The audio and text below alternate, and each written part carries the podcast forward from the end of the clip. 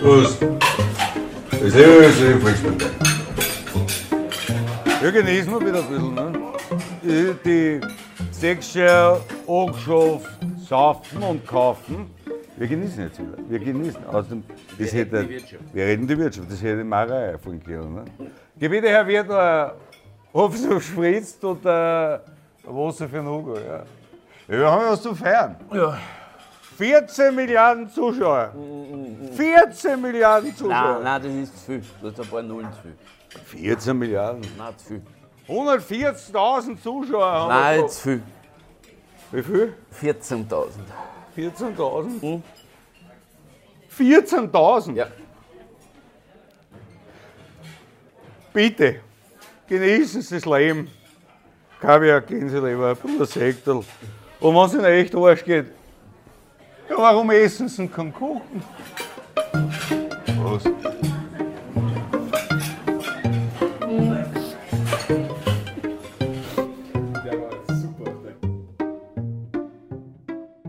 Guten Abend, guten Morgen, gute Nacht, gute was auch immer. Willkommen bei Bussi Fussi. Das Leben ist kein Ponyhof. Folge 3 live aus dem Ponyhof Holzmühle ganz heroben in Moorbad Habach. Bei uns da ist die Welt noch in Ordnung. Alles, was im Umkreis von zwei bis fünf Kilometer abspielt, hat man noch ein bisschen im Griff. Alles andere sieht man nicht. Ein paar haben einen Fernseher und ganz Außerwählte haben ein Modem.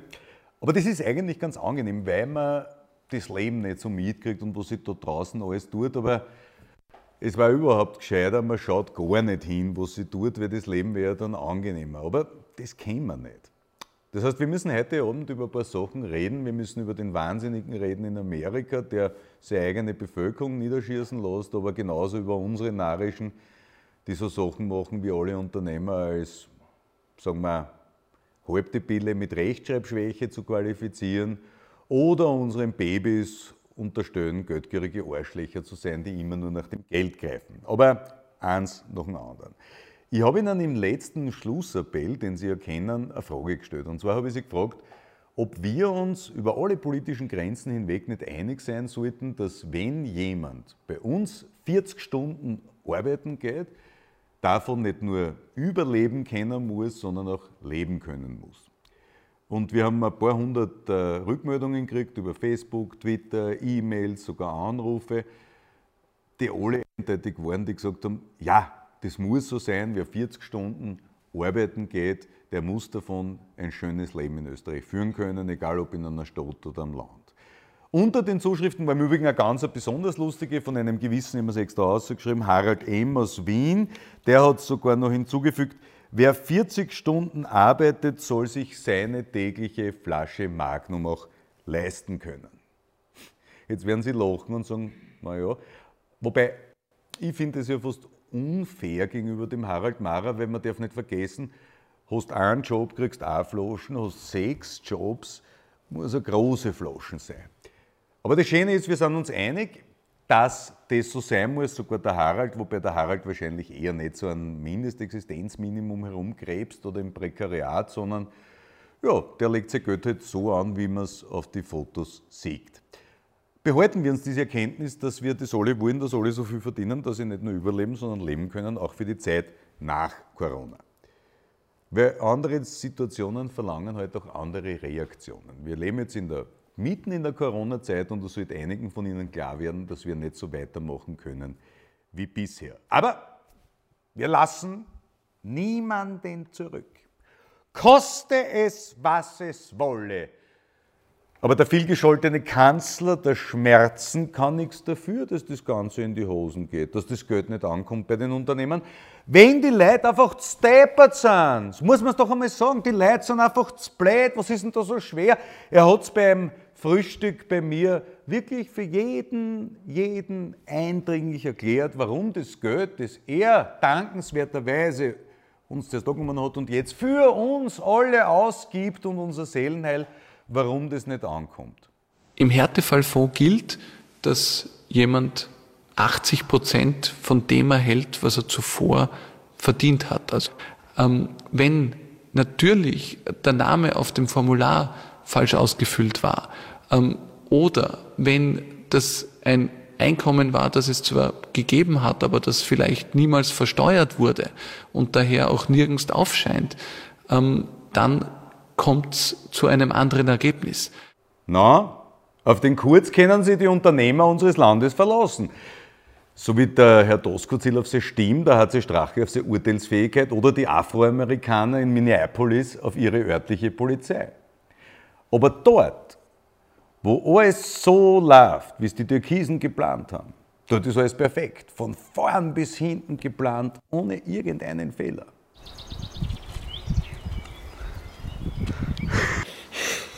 Das habe ich nicht gemeint, sondern das da.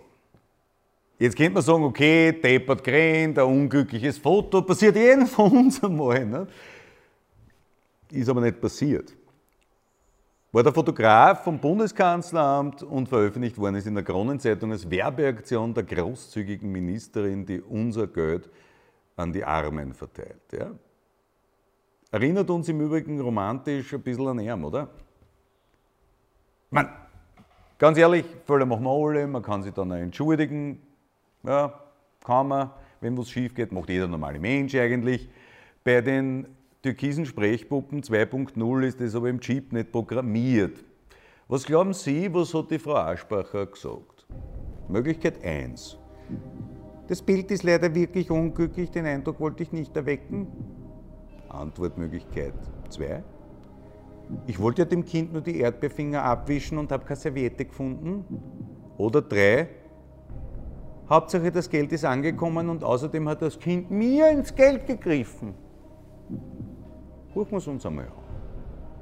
Es geht mir jetzt um das Bild. Das, da stehen Sie in einer Reihe mit Jörg Haider und dessen Geldverteilaktionen in Kärnten. Also bei dem angesprochenen Bild handelt es sich um eine Familie, die Anspruch auf dem Corona-Familienhärtefonds hat und eben auch dieses bereits erhalten hat. Schon, aber würden Sie es wieder so machen, dass Sie sozusagen persönlich da einem Baby das Geld aushändigen?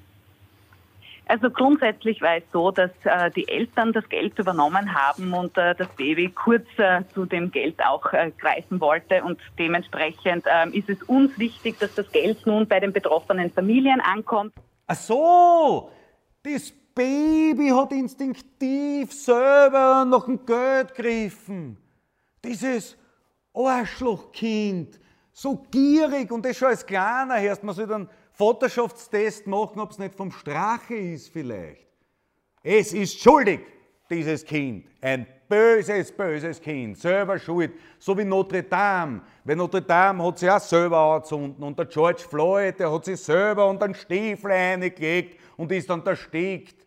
Apropos Ersticken, den, den Harald Mara hat fast zerrissen. Der war fast, hätte sich verkutzt an der Magnumflaschen, wie er das kleine gierige Arschlochkind gesehen hat. Ja?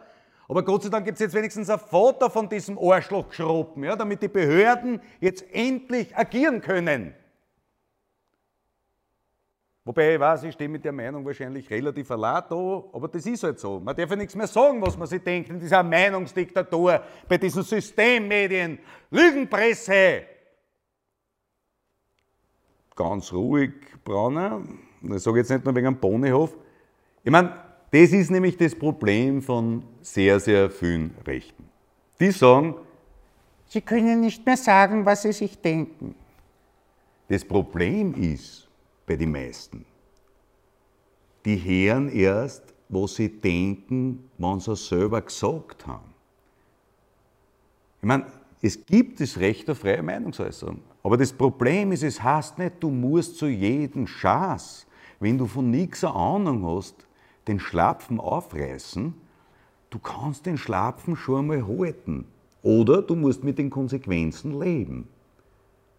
Lass mal mal Mutti ein bisschen Erziehung machen. Hm? Meinungsfreiheit in unserem Land ist gegeben. Und all die, die dauernd behaupten, sie dürfen nicht mehr ihre Meinung sagen, denen muss sie einfach sagen, wer seine Meinung sagt. Und wenn sie prononciert ist, der muss damit leben, dass es Widerspruch gibt. Es gibt keine Meinungsfreiheit zum Nulltarif, dass alle zustimmen.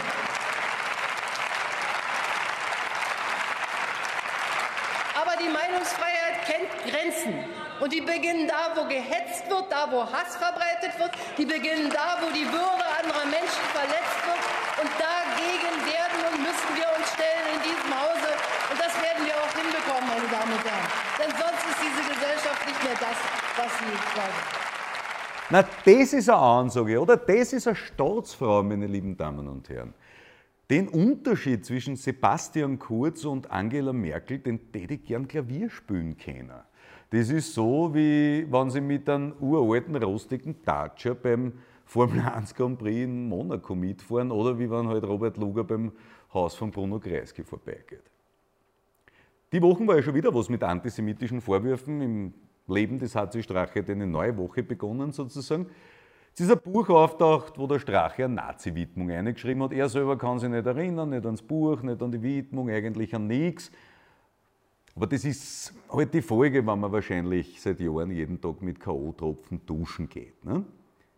Und es ist ja total überraschend, ja, dass ein Nazi in ein Nazi-Buch, einen anderen Nazi, eine Nazi-Widmung einschreibt, der hätten das riechen können. Wobei, der Strache, muss man echt sagen, der vergisst so viel, da hat selbst der Waldheim im Vergleich dazu ein fotografisches Gedächtnis. Ich weiß nicht, wie es Ihnen geht, eigentlich will ich mich mit solchen Sachen gar nicht mehr beschäftigen. Aber auf der anderen Seite kann man es auch nicht, nicht kommentieren, wissen Sie, Watzlawick. Ne? Man kann nicht nicht kommunizieren.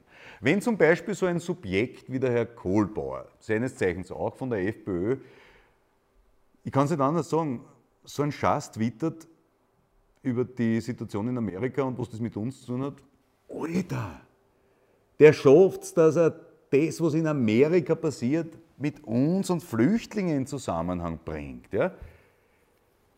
Wenn es knistert im Schädel, muss man nachschauen, ob der Aluhut eh noch richtig am Schädel sitzt, Herr Kohlbauer. Ich meine, für mich sind Sie ein richtiges, um in Ihrer Parteisprache zu bleiben, Waldhäusl. Ja? Da wird er mir fast der Blümel mit seiner Rechenschwäche noch sympathisch. Am Tag der Mathematura nämlich. Na gratuliere. Was ist das für ein Vorbild? Ja? Ich meine, ich verstehe das schon. Ja? Da sitzen eh genug Nullen in der Regierung. Da kann man schon mal eine als Finanzminister vergessen.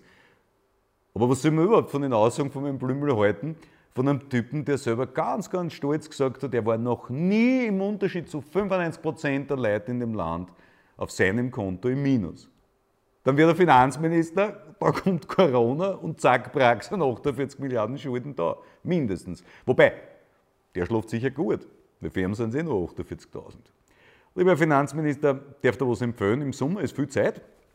Urlaub darf man eh nicht fahren. Nicht einmal zu 101 darfst du auf Begräbnis gehen. Also eher Fadezeit. Beim Wifi gibt es tolle Kurse. Buchhaltung für Anfänger, für Fortgeschrittene, Kostenrechnung. Ich würde anfangen mit das kleine Einmaleins. Das ist sehr, sehr zu empfehlen. Da wird man auch nicht überfordert, weil das ist wie beim Fitnesstraining. Wenn man überfordert wird, hört man wieder auf. Das soll man nicht. Also zuerst einmal schauen, ein bisschen zeichnen. Gibt es verschiedene Buntstifte, so wie in der Politik. Gibt es Rot, gibt es Blau, gibt es Türkis. Da hat man 3 mal 3 rechnen und man kann immer fest dabei ausschauen und die anderen werden sicher sagen, toll, dass du dich so mit der Basis beschäftigst. Kommen wir zu unseren heutigen Gästen. Unsere heutigen Gäste sind ein Wahnsinn, weil unsere Gäste grundsätzlich ein Wahnsinn sind, weil man ja wahnsinnig per Definition sein muss, wenn man zwei Stunden ins Waldviertel fährt und wieder zurück. Aber bei Revolution sehen wir gerade in Amerika, nur halt von oben, da haben wir einen brutalen Diktator, der im Besitz von Massenvernichtungswaffen ist, seine eigenen Leid vom Militär da schießen lässt und selber sie in einem Bunker versteckt. Der Saddam Hussein im Übrigen, der hat nichts anderes gemacht. Ausgang bekannt. Also Sebastian Kurz hat sich bis heute nicht zu diesen Ausschreitungen geäußert und alle fragen sich, warum. Naja, das kann ich Ihnen sagen, weil wenn die Hälfte meiner Wöller aus Rechtsextremen bestehen würde, die ich von der FPÖ mit dem Flüchtlingsschmäh und der Balkanroute 2015 geholt habe und die halten will, dann täte ich auch die Papen halten. Es ist unanständig, es ist weit weg von dem, was andere Staatsmänner und Staatsfrauen wie Merkel und Macron machen, aber so ist halt der Basti. Aber er liegt in den Umfang super. In Amerika, die Situation ist nicht super. In Amerika gibt es im Moment zwei Gefahren, nämlich das Coronavirus und die staatliche Polizei, wenn sie schwarz sind. Also Sie, dem wir zuschauen, nicht wahrscheinlich, aber dort schon. Das möchte ich diskutieren mit heute zwei wahnsinnig spannenden Frauen, die wir eingeladen haben, nämlich mit der Journalistin und Historikerin Vanessa Spanbauer und mit dem Weltstar im Ballett, kann man ruhig sagen, Preisträgerin, ausgezeichnet mehrfach, Mitglied des Wiener Staatsballettes, und den Älteren von Ihnen, bekannt noch aus mehreren Filmen, wo sie auch Kinderstar war, Rebecca Horner. Anfangen tun wir aber, weil man immer das Gute sich für den Schluss aufhebt, mit dem noch Besseren, nämlich mit einem Grünen. Mit dem Michel Reimann, EU-Abgeordneter, jetzt Abgeordneter im Nationalrat, hat er die Regierung mitverhandelt, ist einer meiner besten Freunde, sage ich jetzt gleich dazu, weil damit ist seine Karriere gleich mal vorsorglich betoniert, beerdigt, könnte man auch sagen. Aber den wir jetzt offen fragen, was da eigentlich los ist und ob der Tag überhaupt jemals kommen wird, an dem man sich wieder über die Grünen freuen kann. Also, und freuen meine ich jetzt nicht, dass sie richtig freuen, wenn sie es aus dem Parlament aushaut. Also, eine Viecherei heute bei uns, apropos Viech. Tier der Woche kennen Sie. Heute, ich weiß ja nicht, was mir jetzt draußen erwartet, aber es kann nur großartig sein. Gehen wir raus, schauen. Hm? Gehen Sie mit? Dann gehen wir.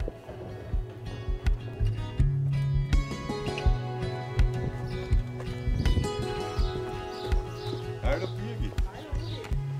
Schauen nicht aus wie Ponys und wenn es welche sind, kenne ich es nicht. sind aber auch ganz, ganz wichtige und besondere Bewohner von der Holzmühle. Weil es die Freunde vom Hugo sind. Genau, allein von daher schon.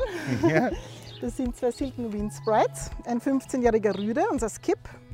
Also eigentlich heißt der Golden Nuggets General Lee. Und das ist die Nelly, Graska von Crafting. Also wie man jetzt den Namen schon hört, sind sie blaublütig. Das ist Aha. eine sehr seltene Rasse. Das für uns äh, sind sie ja sowieso Familienhunde. Also der Wert der Hunde definiert sich für uns logischerweise nicht über den Stammbaum. Aber weil die Rasse so selten ist, möchte ich sie gern vorstellen. Es sind ganz ideale Familien- und Begleithunde. Sie gehören zu den Windhunden.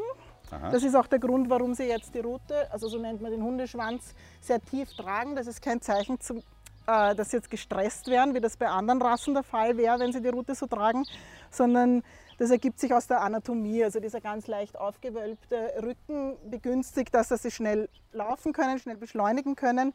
Und der mündet sozusagen in, dem abgedrehten, in der abgedrehten Gruppe und dem, dem tief Wenn, wenn man den Schwanz Schwanz. einzieht, kann man schnell laufen. Das heißt, der kurze Nein, ist extrem schnell. Es ist, es ist einfach die, die Route vom Hund nichts anderes als die Verlängerung von der Wirbelsäule. Und nachdem das da einen Bogen macht, läuft das einfach weiter. Es wäre jetzt schwachsinnig, wenn das da so raufsteht. Also das ist, ergibt sich einfach. Man sieht ja schon, die Er stehen braucht da nicht ganz. den Propeller zur Beschleunigung. Die, die, die, die kann man angreifen, alles, die stehen Ja, da ruhig, die Das haben keinen ist- Stress, Das denen ist typisch, gut. genau, das ist typisch für Windhunde, sind sehr ruhige, ausgeglichene Hunde. Man denkt, also viele Leute denken, dass Windhunde sehr quirlig sind, sehr lebhaft. Das Gegenteil ist eigentlich der Fall. Also sind im Haus, auch im Umgang, sehr ruhige, unaufgeregte Hunde. Und Wenn schlank sie- sind die eigentlich. Ne? Ja, man für. Windhunde sind die gar nicht so schlank, meine beiden. Aber äh, sie haben, Schlanker als ich. Ich meine, gut, ist nicht schwer, muss man Okay. fairerweise sagen. Sie haben natürlich schon ein Laufbedürfnis. Also das heißt, man muss sie auch frei laufen lassen. Sie spielen sehr gerne Laufspiele. Also sprich, sie spielen gern Fangen. Aha. An sich hat diese Windhunderasse ein Schuss Hütehundeblut.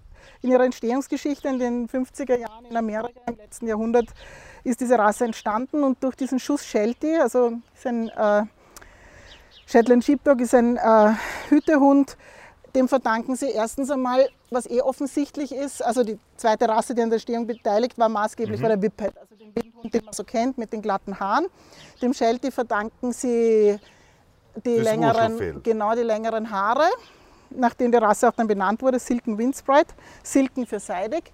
Aber eben auch, dass der Headstrip nicht so stark ausgeprägt ist äh, wie bei vielen anderen Windhunderassen.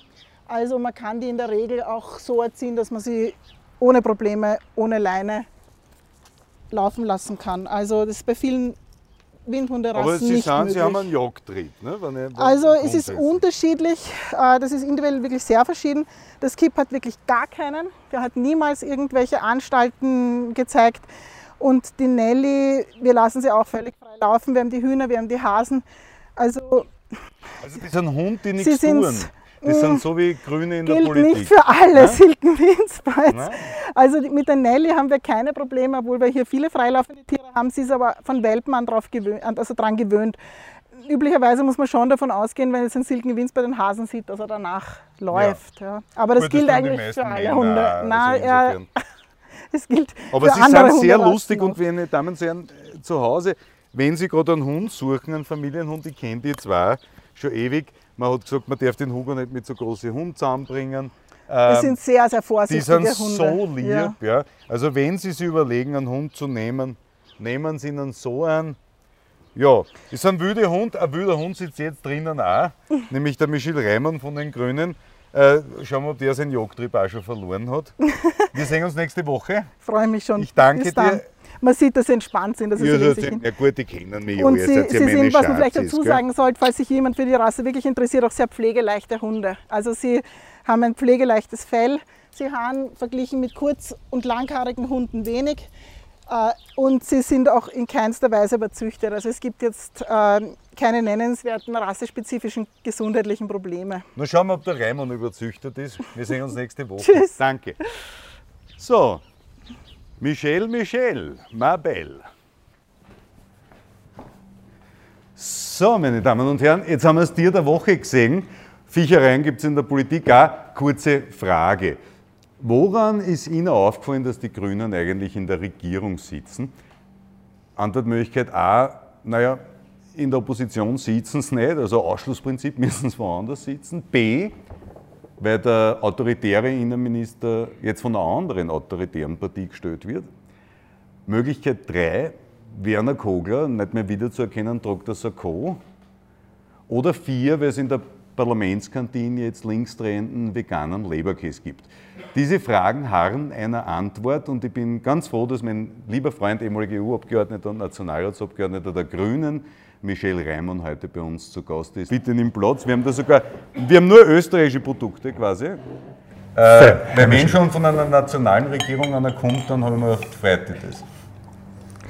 Nationalrat, nicht Regierung. Also, also ihr sitzt im Nationalrat, seid aber es kriegen ja die Leute nicht mit, dass ihr in der Regierung seid, aber ihr habt es gecheckt. Wir sind dabei, es zu verarbeiten. Du verstehst, dass die Leute ein bisschen angefressen sind, wenn die sagen, die Grünen gehen da ein, die haben gesagt, das Beste aus beiden Welten und jetzt habe ich eine Hinewirtschaft, beim Klimaschutz geht nichts weiter und Flüchtlingskinder aus Maria holen wir auch keine. Hättest du wahrscheinlich bei anderen Regierungen früher mit mir gemeinsam so gesehen, weil ich ja nicht zur Differenzierung fähig bin, wie ist heute? Lassen Sie mich zuerst sagen, danke für diese Frage. Gut. Naja, natürlich ist es, ist es immer ein völliges Desaster, immer noch. Und ich würde es überhaupt nicht äh, irgendwie schönreden, dass aus Griechenland diese Kinder nicht aus dem Lager zu holen sind, dass die Mehrheit nicht geht und das nicht durchzusetzen ist, ist ein absolutes Desaster. Ja?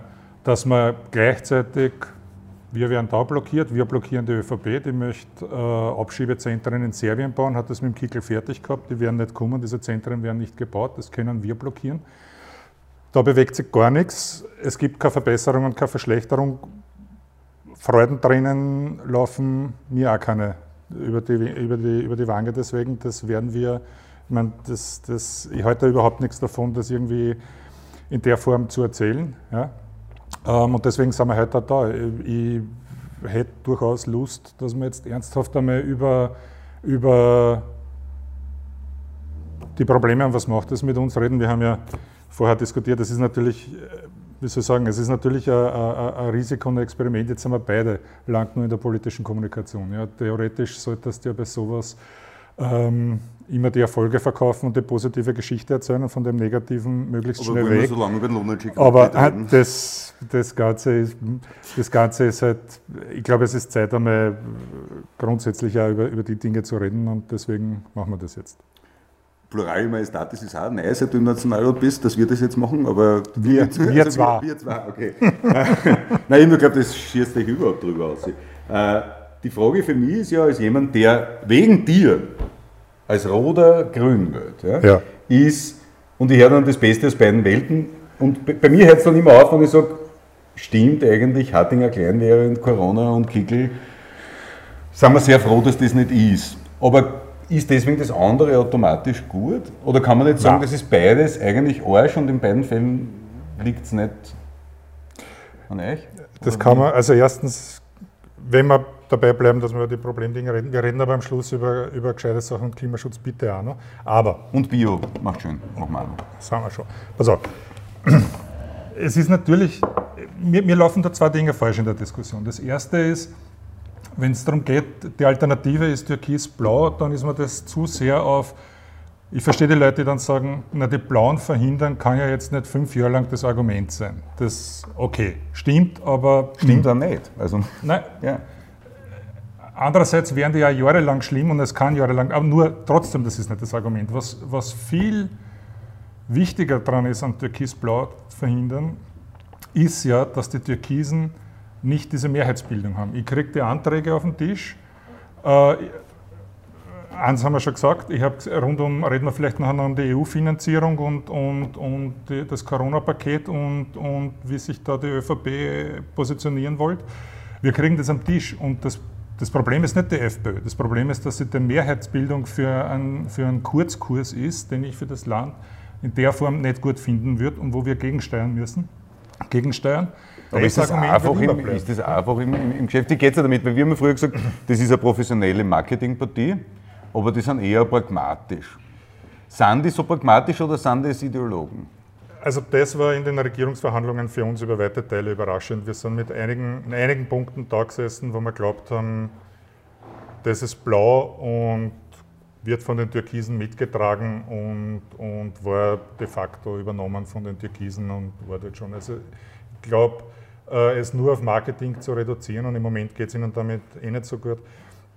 Ähm, das trifft es sicher nicht. Die haben schon einen, einen Plan, die Republik umzubauen äh, und wollen das auch mit aller Macht vorantreiben. Es ist ihnen nicht völlig wurscht, in welche Richtung sie umbauen. Das sehen wir jetzt auch, weil wenn das so wäre, könnten sie mit dem Finger schnippen und auf der großen Greta-Welle surfen und hätten vor einem Jahr das vollkommen anders machen wollen, wenn es ihnen inhaltlich völlig wurscht wäre. Ist es aber nicht.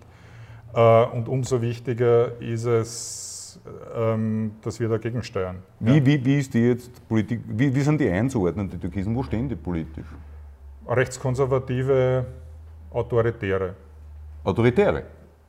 Autoritär jetzt im Sinn von Macht zentralisieren und ein kleiner Kreis soll entscheiden, Mitsprache und so weiter, das merkst du ja, wie, wie jetzt mit Kritik umgegangen wird etc. Das merkst du in der Außenpolitik. Ich meine, wenn die, wenn die Staatsleute, auf deren Seite du dich stellst, Netanyahu und Orban sind und jetzt zu, zu Trump keine vernünftige Verurteilung zustande kommt aus dem türkisen Lager, wir haben ja gestern sehr deutlich ausgeschickt, dann weißt du eh halbwegs, wo das einzuordnen ist. Vielleicht ein bisschen schwächer, aber wohin das in zehn Jahren gehen würde, wenn man sich da nicht äh, einsetzt und, und dagegen halt, ist damit schon gut absehbar. Mir hat, ich habe eine Geschichtezeit bekommen über, über Brüsseler Kontakte.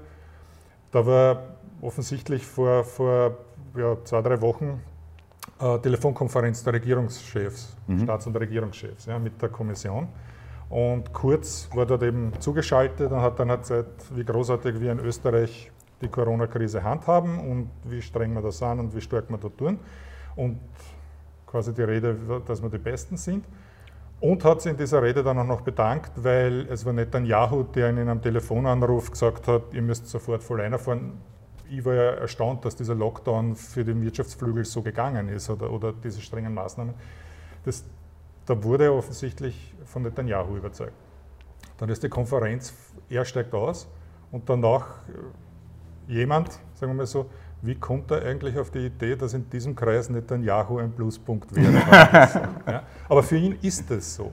Na, wer äh, bekannt ist, hat man ein Foto und fertig, oder? Nein, nein, da geht es schon um, um sozusagen äh, den, den, den starken Führer des Landes. Ja, es ist ein, ähm, bei, bei manchen Resolutionen, wo wir dann an der Seite von Ungarn übrig bleiben, ist das genau dieses Bild. Ja. Aber wie, wie, wie geht es Weil es gibt eine Regierung. Also es, gibt, ja. es gibt zwei Parteien, die bilden die Regierung und dann gibt es eine Regierungslinie, ein Regierungsprogramm, das man sich gibt und zwischendurch macht man jetzt Sachen, die nicht festgeschrieben sind. Ja. Ähm, das, das kann es ja nicht sein, dass da ständig Dinge kommen, die Frau Edstadler verkündigt, es kommt das große Transparenzpaket und Informationsfreiheitsgesetz, das war einer der Kernversprechen von Kogler und Sadic. Ähm, es wird ständig torpediert und dann sagen sie aber trotzdem, nein, wir arbeiten eh so gut zusammen. Die Papiere nicht doch. Es ist, es ist nicht schwierig, also nicht, nicht, nicht unkompliziert, es ist schwierig und ich meine, ganz klar, wir sind in, in, in vielen, vielen, vielen Bereichen noch hinten nach. Die haben 40 Jahre Erfahrung mit gewissen äh, Strukturen und seit, was, wie lange sind sie jetzt ununterbrochen der Regierung? Über 30? Seit der Gründung und, der Welt. Fast. Ja. Und äh, mit dem Beamtenapparat, der die Informationen liefert, wenn du in die Sitzung gehst, die aufbereiteten Informationen sind schon nicht neutral für beide Partner und und und. Wir kommen nicht einmal aus dem Nationalrat sozusagen von draußen geflogen einer, haben dann nicht einmal das Büro aufgebaut für die Nationalratsabgeordneten und verhandeln schon die Regierung und steigen ein. Und bei uns ist der erste Schub von Mitarbeiter, Mitarbeiterinnen, die wir aufgenommen haben, in die Kabinette gegangen und im Club sind wir wieder ohne gesessen. Ihr habt ja nicht einmal einen Generalsekretär, keinen Kommunikationschef, So, das zu, zu leugnen. Und in, aber in Anbetracht dessen, glaube ich, kämpfen wir wirklich sehr gut. Jetzt, man hat normalerweise 100 Tage Zeit, sich in solche Dinge einzufügen. Die haben wir nicht gehabt mit der Corona-Krise. Ähm, ich habe das Gefühl, wir, wir kommen jetzt in vielen Bereichen auf ebenbürtig und werden das in, in einigen Wochen, Monaten so haben. Und ebenbürtig heißt trotzdem, die ÖVP ist dreimal größer. Ja, ja, nein, das finde ich ja Mandate. lustig, als, als jemand, der der Sozialdemokratie sehr sympathisiert und so wie den Grünen auch gegenübersteht, dass die Roten jetzt verlangen, ihr sollt sich durchsetzen, wo sie sich früher als Kanzlerpartei selber nicht durchsetzen haben können. Also man muss ja fair sein, nur die Enttäuschung, die spürt man. Warum spürt man die? Weil ja viele Künstler, meine, der ganze Künstlersektor, das sind alles Linke und Grüne, äh, in, bei den EPUs Natürlich. wahnsinnig viele und die hören jetzt die ganze Zeit vom Finanzminister, vom Kanzler, koste es, was es wolle, es wird niemand zurückgelassen. Kogler stellt sich dann auch hin und sagt, es wird alles besser. Die Seiten ist offline, man kann zurzeit nicht einmal Anträge stellen, es kommt da nichts raus. Sagst du den Leuten, wenn du mit denen redest, das haben wir verschissen oder sagst du, das wird schon werden? Oder siehst du selber, dass das eigentlich, was diese angebliche Wirtschaftspartei da auf verbricht, eigentlich, dass das nicht ausgeht? Oder möchtest du einen Joker ziehen? Nein, nein. Schaut, ich meine, wie das mit, mit, mit den Künstlern, Künstlerinnen Grendes war natürlich komplett verschissen, braucht man nicht, braucht man nicht darüber reden. Ähm, ich habe ein bisschen im Nachhinein auch beobachten können, natürlich, wie diese Fehler passieren und, und, und wie schwer das teilweise ist, was hinzukriegen. Die Ulrike ist dann zurückgetreten mit dem de facto fertigen Paket. Du weißt, wie das politische Geschäft ist, das präsentiert dann auch nicht mehr die, die geht, sondern die, die kommt. Ja. Nur, dass er an dem Freitag gegangen ist, wo wir über das kleine Walsertal geredet haben, war er jetzt in der politischen Kommunikation kein Ja, Meisterstück. aber, aber wenn du sozusagen unter dem Beschuss dann zurücktrittst, nimmst du dann auch den Tag. Das Orge ist ja, ich meine, die geht. Und die, ah, das Baby hat mir mein Geld gestohlen. Die ist Ja. verantwortlich für 600.000 Arbeitslose, eine Million in Kurzarbeit. Und das soll sich die Frau Aschbacher kümmern. Ich hoffe, sie schlägt geschlossene, sie trägt geschlossene Schuhe, weil fürs Schuhbindel binden wird es wahrscheinlich nicht reichen. Das ist auch dein Regierungsding. Ich meine, wo, wo, Ich weiß, dass während, während, während wir da sitzen, äh, verhandelt unsere Wirtschaftssprecherin äh, an genau solchen Dingen und auch an, am Transparenzpaket zu diesen, Mhm. äh, zu diesen Förderungen, weil wir ja gerade einen Fall hatten von jemandem, dessen Daten wahrscheinlich geleakt wurden. den Herrn Querfeld. Das läuft alles, da läuft wahnsinnig viel im Hintergrund und wie ich sagen, es ist eine gewisse Ungerechtigkeit im Politsystem, aber um die kommen nicht herum und über die brauchst du auch nicht jammern. Du musst viele Dinge im Hintergrund tun, dann heißt die Grünen tun nichts. Wie das mit dem EU-Budget war, damit ich über meinen Arbeitsbereich vielleicht äh, das aus der Praxis erzähle. Äh, es gehört ja auch zum Geschäft, dass, man, dass der eine vorprescht und öffentlich was am Pflock einschlägt. Ja. Merkel und Macron, das ganze Paket war fix fertig äh, oder fix fertig, zu 90 Prozent fertig, so muss man sagen. Und wäre eine Woche später das von der Leyen-Paket zur Rettung der EU gewesen, ja, na, wer konnte das? Keiner. Merkel und Macron setzen sich hin, präsentieren 90 Prozent des Plans und alle reden jetzt über Merkel-Macron-Papier. Ja. Die wissen, wie das Geschäft geht und wie man sich das nimmt. Und ähnlich probieren es andere. Das ist natürlich in dem Moment, wo sie die zwei Großen hinsetzen und sagen, das ist unser Paket, kannst zählen, bis die Kleinen aufstehen und sagen, ich gehe doch jetzt nicht zu Hause und lass mir von denen vorschreiben, was zu tun ist. Obwohl es gescheiter war. Selbst wenn sie mit am Tisch gesessen sind bei diesen 90 Prozent, dann reden sie über die 10 Prozent dieser Änderung, bringe ich ein. Ja? So. Äh, Kurz hat das in einer Art und Weise, äh, ist dann, hat uns, wir waren informiert darüber, aber b- haben wir gesagt, so nicht. Er war dann sehr unscharf in der ersten Formulierung mit sozusagen, da gibt es vier Länder, das ist in einer Telefonkonferenz der Nieder, niederländische äh, Präsident äh, Premier Rutte. Premier dürfe, Rutte dürfte gesagt haben, quasi, wir, lasst uns vier da das Gegengewicht. Das ist in einer Telefonkonferenz passiert. Ähm, und wir haben eigentlich von Anfang an gesagt, so geht das für uns nicht. Haben dann drei Tage lang im Hintergrund versucht, dieses Papier zu entschärfen und haben es entschärft. Da steht kein Betrag drin und und und. Ja. Da ist schon gekommen mit, warum sagen die Grünen nichts und ich habe zwei Tage lang meine Leute alle angerufen und gesagt, bitte seid ruhig, weil wenn es ihr rausgeht, muss Kurz etwas sagen. Wenn Kurz etwas gesagt hat und es steht eine Zahl in der Zeitung, dann muss er diese Zahl verteidigen. Ich will nicht, dass er eine Zahl verteidigen muss. Also will ich nicht, dass wir ihn dazu bringen, etwas zu sagen. Also sagt tun zwei sich schwer mit Zahlen, auch, wie wir ja, das, wissen. ne? da Also, fallen nur ein paar Nullen. Ja. Aber, nein, aber es geht um das. Wenn ich, nicht, wenn ich will, dass er sich bewegt, nagel ihn nicht fest, dann sage ich zwei Tage nichts. Das ist halt. Und dafür wirst du kritisiert und ich verstehe die Unzufriedenheit draußen. aber die Sauerei ist ja, dass als- sich als sparsame Vier inszeniert, obwohl wir seit dem EU-Beitritt noch nie ähm, noch nie die, die die Maastricht-Kriterien eingehalten haben. Ja, aber das Griechenland ist hat mir aber schon das Weh. Es läuft ja anders da. Es ist um diese, um diese, was ist der Anteil der Zuschüsse, was ist der Anteil der Kredite. Ja, ja, weil am Anfang, wenn du zugehört hast, war, war zwei Tage lang nur, ähm, es darf nur Kredite geben, wer etwas bekommt, muss das zurückzahlen. In Wahrheit ist das alles, Und jetzt sind wir bei 500, nur für die Zuschauer, ist die Forderung von Merkel-Macron war 500 Milliarden Zuschüsse. Ja. Der Kurz hat gesagt, ich will keine Zuschüsse, ich will Kredite. Dann gehen die aus und sagen, ja, wir machen die 500 Milliarden Zuschüsse, überlegen noch 250 Milliarden Kredite drauf. Und er hat gesagt, er ist gegen eine Schuldenunion, obwohl selbst Wolfgang Schüssel sagt, dass die gar nicht Teil des Vorschlags Ja. war, sondern der Vorschlag gescheit ist, weil jedes Land nur nach seiner Größe quasi die Beiträge, für Beiträge haftet. Ja. Er ist ein Anti-Europäer letztlich. Er ist, er ist kein Freund einer, Pro, einer europäischen, starken Europäischen Union und einer europäischen Einigung. Er ist nationaler Regierungschef. Es hat es dieses Gerücht gegeben, sozusagen, er ist noch so jung, nachdem er Bundeskanzler ist, möchte er irgendwann einmal EU-Kommissionspräsident werden. Das glaube ich nicht mehr. Ich habe wirklich den Eindruck, das interessiert ihn überhaupt nicht, diese Ebene. Und das ist natürlich für uns als, als stark proeuropäische Partei hochspannend, auch interessant, welche ÖVPler sie bei uns melden, quasi mit äh, macht einen europäischen Kurs. Ich kann in Deutschland mit CDU-Lern reden, mit den, mit den italienischen Konservativen und kann hinten herum mir die, die Informationskontakte äh, da zusammenhängen, um, um Einfluss zu nehmen. Und wir haben ja ganz klar kommuniziert, das ist nicht österreichische Position, das ist die Position des österreichischen Regierungschefs. Die Mehrheit im Nationalrat steht damit nicht. Das heißt, die müsst ihr immer hinten nachrahmen in Wahrheit? Nicht immer, aber das ist, aber das ist halt auch Teil des, des Geschäfts und, das, und jetzt kannst du lang sagen, na super, das ist aber noch lang nicht äh, sozusagen der visionäre Teil. Ich sage, wir reden über die Schwierigkeiten. Ja. Ähm, das Problem ist ja teilweise, was aus meiner Sicht, wenn man wirklich im Detail ist und zu wenig versteht, und dann, okay, man müssen ja nicht alle Politologen sein draußen, aber in der österreichischen Bundesverfassung ist es halt so, dass du in deinem Ministerium als Minister, als Regierungsmitglied de facto frei bist. Ja?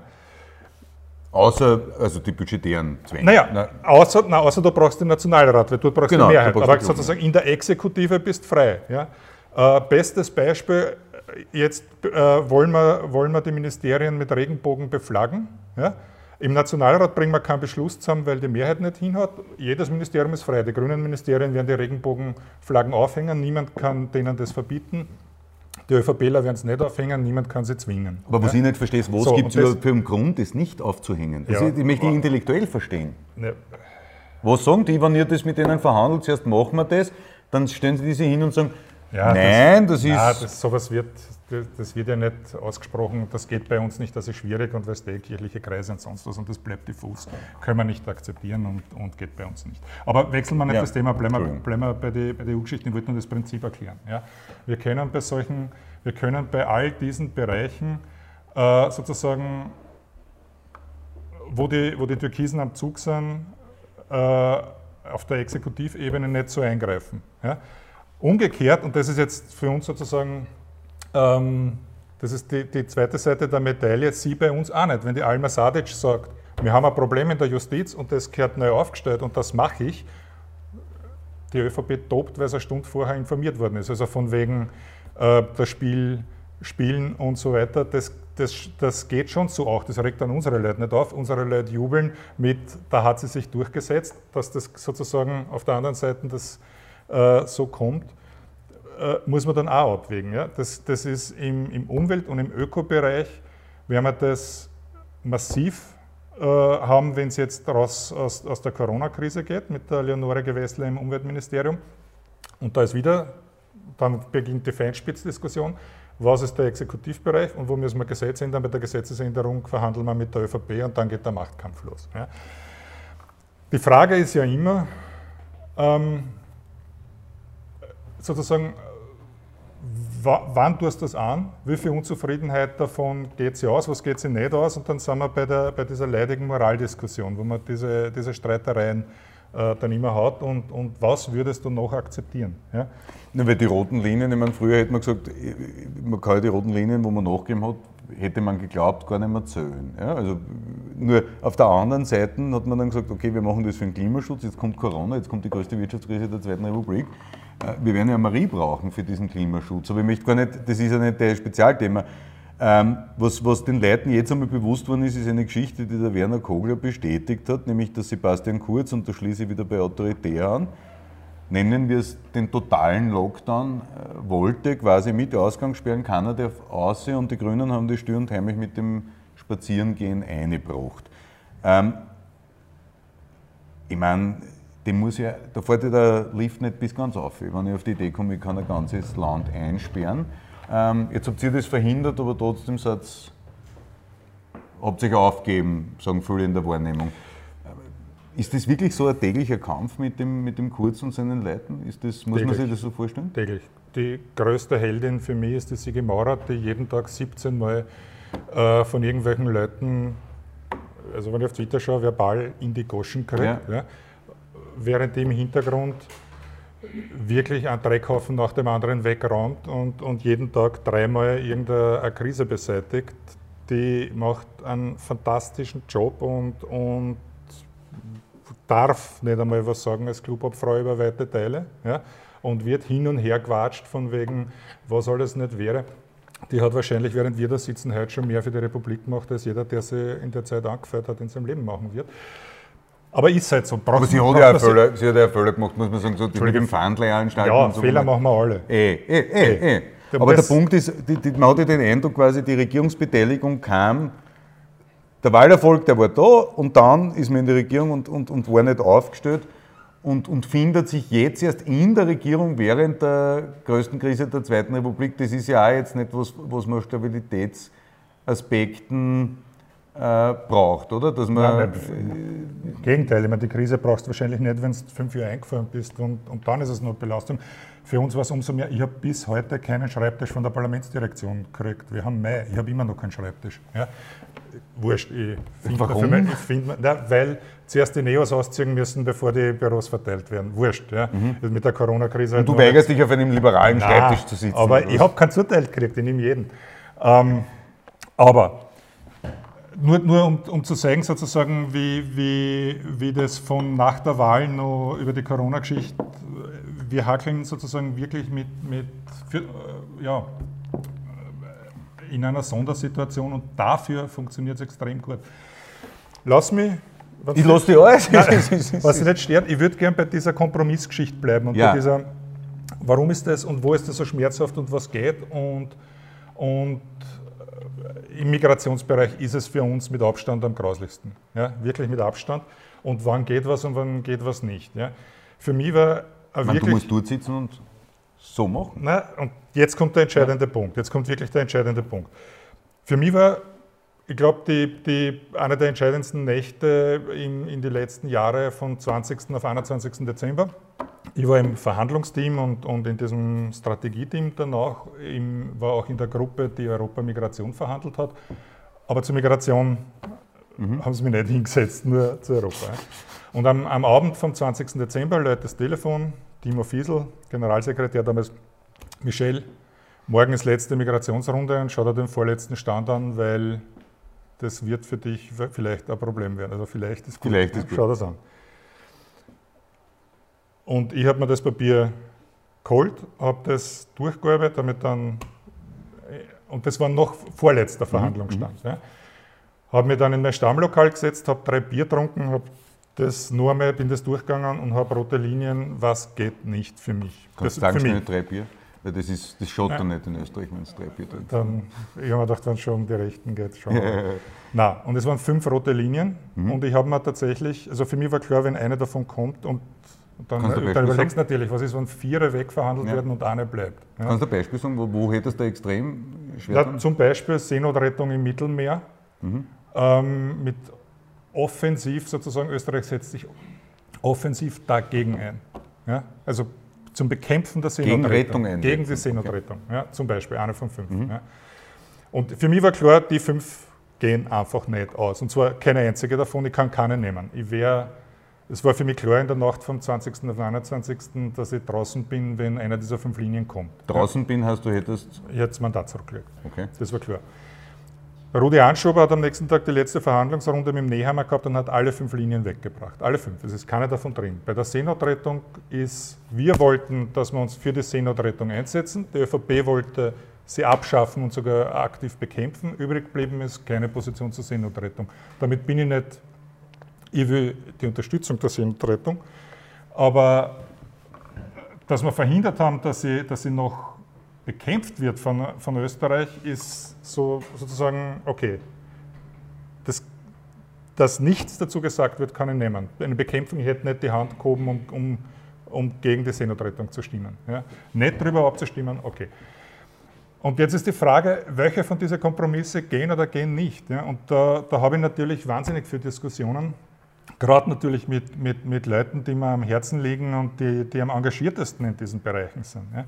Und ich merke, dass es, und weil die dann auch sehr emotional werden, logischerweise, ja, es gibt zwei grundsätzliche Moralzugänge. Ja. Der eine sagt, ich möchte nichts Schlechtes tun oder möglichst wenig Schlechtes tun. Und der andere sagt, ich möchte, dass möglichst wenig Schlechtes geschieht.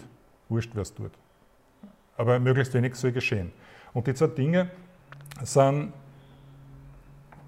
vielleicht beide richtig, glaube ich nicht, aber, aber, aber führen zu unterschiedlichen Kriterien. Stell dir vor, äh, es, du hast Sozialbereich, äh, eine Regelung läuft aus, die klassische alleinerziehende Mutter, die immer zitiert wird, verliert 300 Euro, wenn die Regelung nicht neu gemacht wird. Der, der Koalitionspartner sagt, ja, machen wir eine neue Regelung, aber sie kriegt nur mehr 200, 100 Euro verliert sie. Du bist dagegen. Jetzt hast du zwei Möglichkeiten. Nach der, nach, du stimmst für eine Kürzung von 100 Euro. Nach der einen Logik musst du sagen, ich möchte möglichst wenig Schlechtes tun. Ich stimme nicht für die Kürzung von 100 Euro, ich tue gar nichts. Ja? Nach der anderen Logik musst du sagen, ich möchte, dass möglichst wenig Schlechtes passiert. Ich kann 100 Euro Kürzung erzeugen oder 300 Euro Kürzung. Andere Möglichkeiten habe ich nicht. Ich bin bei der Logik, ich möchte, dass möglichst wenig Schlechtes passiert. Ja? Und wann ich dann und deswegen zum Beispiel aktiv gegen Seenotrettung, da würde was Schlechtes passieren. Deswegen geht sich der Kompromiss für mich nicht aus. Aber es passiert ja eh viel Schlechtes. Es, ja, aber, aber ich versuche, es passiert viel Schlechtes, Ja. ich versuche das so gering wie möglich zu halten. Die Kürzung so gering wie möglich zu halten, die Abschiebungen so gering wie möglich zu halten und all diese Dinge. Und jetzt ist natürlich die Frage, sozusagen, wann ist der Kompromiss zu viel oder nicht zu viel. Ja? Über das habe ich viel nachgedacht. Für mich ist der Punkt, und warum ich diese zwei Logiken nicht für gleichwertig halte, ist,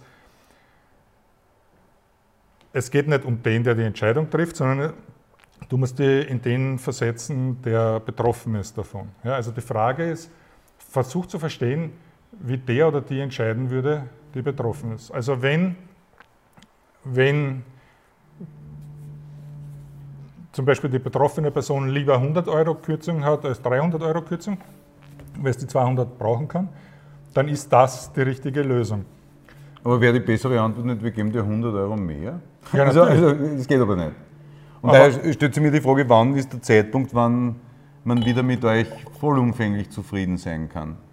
Manche sagen, wenn es wieder aus dem Parlament seid, eure Gegner, andere sagen, wenn es wieder in Opposition sind und nicht diesen Zwängen unterliegen. Weil es gibt ja die Denkweise, dass man sagt, es ist gut, dass ihr jetzt viel Schlimmeres verhindert, aber unterm Strich ist trotzdem halt Arsch, aber es ist weniger Arsch als mit Türkis-Blau.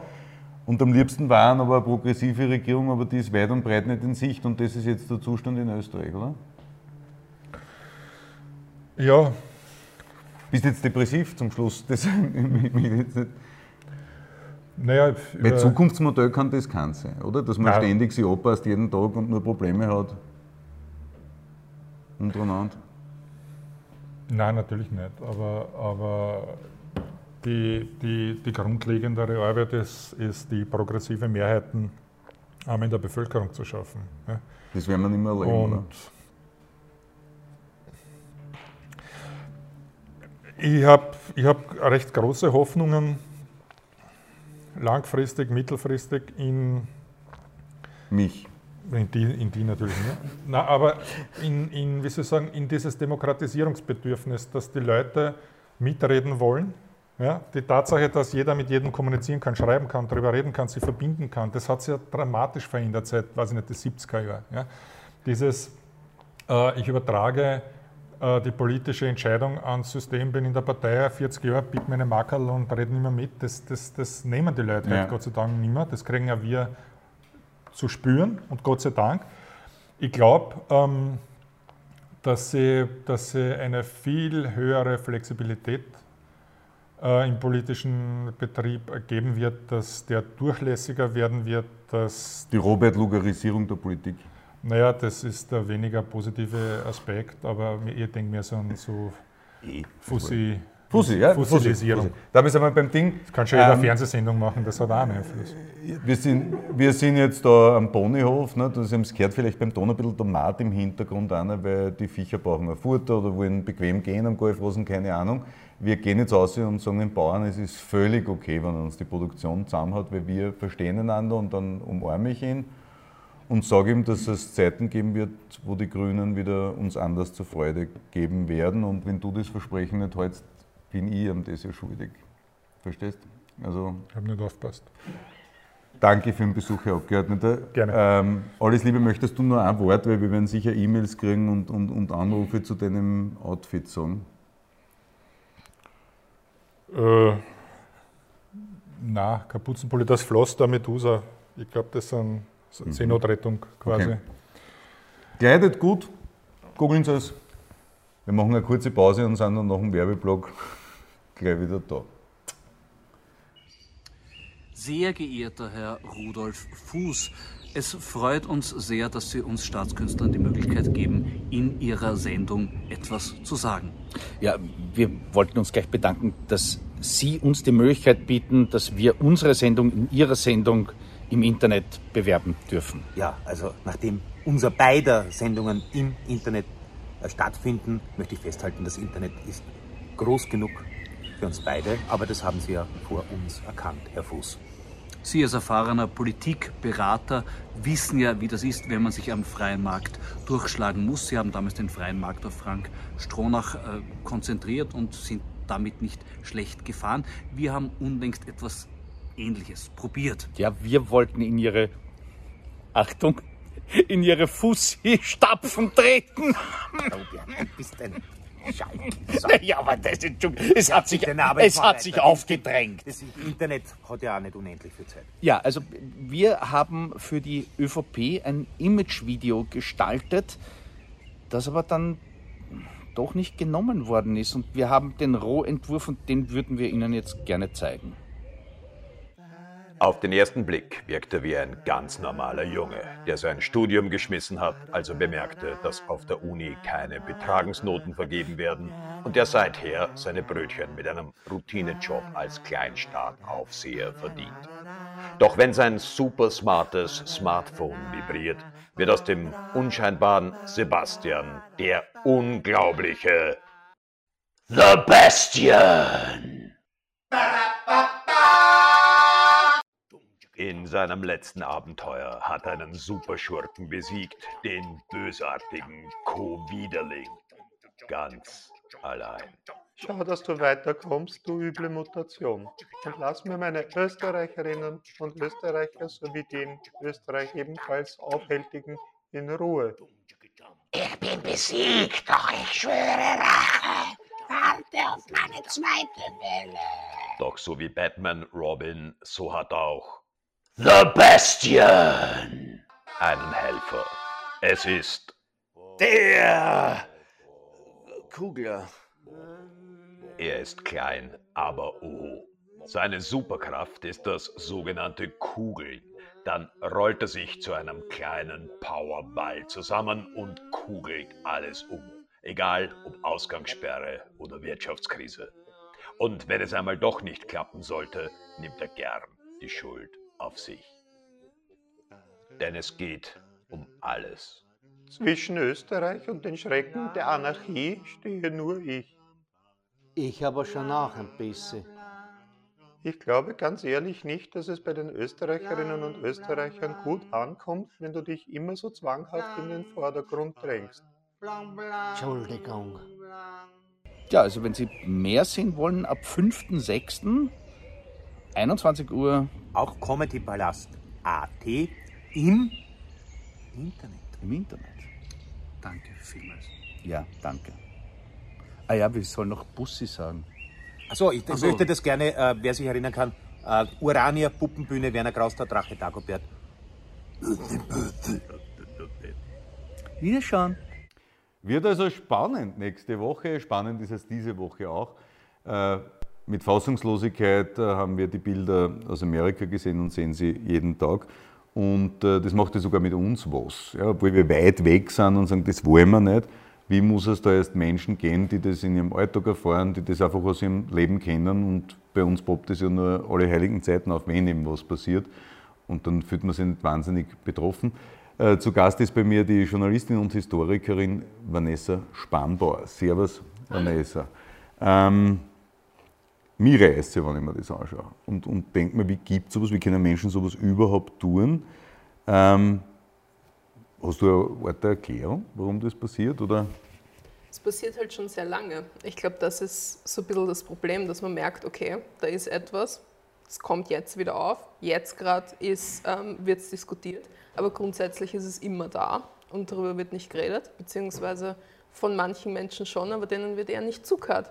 Ähm, und so merkt man dann so, gut, sowas kann passieren, sowas passiert, sowas passiert seit Jahrhunderten eigentlich. Und seit Jahrzehnten kriegen wir es mit, mit Social Media kriegen wir es noch mehr mit. Ähm, und die Frage ist, warum passiert es immer noch? Warum passiert es immer noch? Weil sich nichts geändert hat grundsätzlich. Also es sind Systeme. Rassismus ist ein System. Grundsätzlich ist das ganze System ähm, der White Supremacy, wenn man es so nennt, weiße Vorherrschaft, wenn man nicht beim Englischen bleiben will, ähm, dass man merkt, okay, da ist was und es werden Menschen halt immer noch nicht gleich behandelt, sondern es gibt die, die viel mehr in der Hand haben und es gibt die, die unterdrückt werden. Und dieses System ist noch da.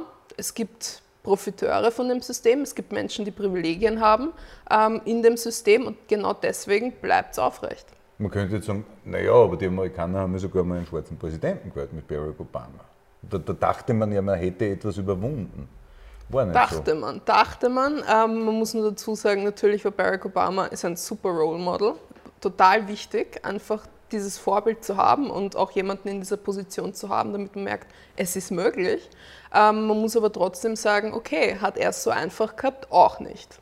Was hat alles durchgebracht und wie musste er sich natürlich inszenieren, weil das Ganze ist ein Präsident, vor allem in den USA, ist Inszenierung. Und was musste man da weglassen oder nicht weglassen und hininszenieren, damit das funktioniert hat? Wie, wie geht es den Schwarzen in, in Österreich? Man, man, man sieht ja quasi, was weiß ich, in Frankreich ist es völlig normal, dass man, da hatte man immer Einwanderung von Marokkanern. Ähm, in, da gehören Schwarze dazu. Mir hat einmal der britische Botschafter in Wien gesagt, er war sehr überrascht, wie weiß Wien ist. Weil er eben London, Paris als Vergleichswerte hat. Ähm, muss man sich als Schwarzer bei uns auch fürchten, wenn man, wenn man die Kinder in den Kindergarten schickt oder wenn man was von einem Amt braucht oder wenn man von der Polizei aufgehalten wird? Natürlich, besonders bei der Polizei muss man sich immer noch fürchten. Also man merkt, es ist einfach dieses Verständnis noch nicht so da. Jeder Ort hat verschiedenste Probleme. Es ist nicht so, dass UK oder, oder Frankreich überhaupt keine Probleme in dem Bereich haben mit Rassismus. Es sind wieder eigene Phänomene, weil alles wächst historisch. Wir haben auch ein historisches Problem. Wir haben das Problem im System. Die Polizei ist ein Extremfall. Wir haben die Fälle, wir haben die Todesfälle, wir haben Umofuma, wir haben Wagoe, wir haben all diese Fälle, die passiert sind wo Menschen durch die Polizei getötet worden sind oder verprügelt worden sind. Und im Alltag haben wir sie auch. Also es kann mir keine schwarze Person, hat schon erlebt, dass sie vorbeigegangen ist und sich gewundert hat, ich als Kind auch, warum sind da fünf Polizeibeamte rund um einen schwarzen Mann und stoßen ihn zu Boden und so weiter, fünf gegen eins, der sich nicht wehrt und nicht wehren kann. Warum passiert das? Und das passiert in Wien und grundsätzlich in Österreich immer noch. Ähm, und da kann man keiner sagen, dass es da kein Problem in der Struktur gibt. Natürlich sind nicht alle Polizisten und Polizistinnen so, aber die Struktur der Problem, vor allem auch, weil man es nicht, weil dann nichts passiert. Also es gibt keine Auswirkungen, es wird dann, nein, nein, wir haben keine Fehler gemacht, gibt keine Fehlerkultur und das ist das Problem. Also man merkt in jeder Struktur ist einfach die Frage, wie geht man damit um, weil dass es einmal da ist, ist okay, ja. Aber dann ist die Frage, wie verändert man das und wie geht man damit um? Und dieser Umgang herrscht nicht und man merkt es im alltäglichen Bereich, wenn man schon einmal einer Person sagt, hey du, vielleicht ist das N-Wort ähm, und ich glaube, jede Person weiß, ähm, was damit gemeint ist. Grundsätzlich haben sich schwarze Menschen dafür entschieden, das nicht auszusprechen, weil es einfach eine Erniedrigung ist. Kannst du das vielleicht den Leuten kurz erklären, weil ich, ich bin am Land aufgewachsen, ich kenne heute noch viele Leute, die sagen, aber ich meine das ja nicht besser. Es geht nicht darum, wie man es meint, nämlich das ist der große Lerneffekt, sondern welche Erfahrungen hat man damit gemacht. Wörter sind mit etwas belegt. Es wird jetzt zum Beispiel niemand mehr zu Frauen in irgendeiner Stelle sagen, er die Weiber zum Beispiel.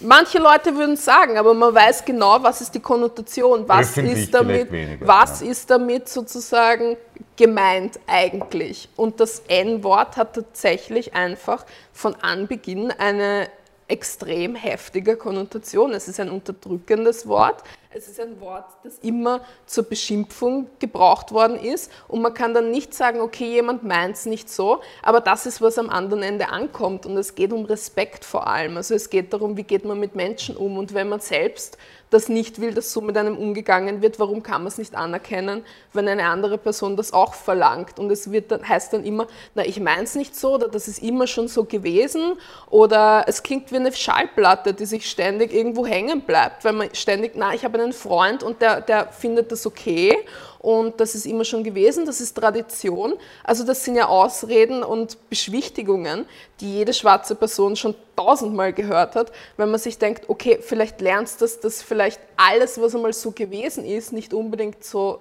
bleiben muss, weil ja, Wahlrecht zum Beispiel hatten auch gewisse Gruppen lange nicht. In der guten alten Zeit. Nicht, sind wir nicht froh, dass wir das überwunden haben? Also es ist immer schwierig, dauernd an der guten alten Zeit festzuhalten, wenn man merkt, okay, vielleicht war die nicht ganz so gut für alle, vielleicht war sie für Einzelne gut, vielleicht nicht für alle. Und das ist genau dieses Respektszeichen, dass man sagt, okay, vielleicht war das für mich gut, weil ich habe kein Problem gehabt, ich war nicht betroffen.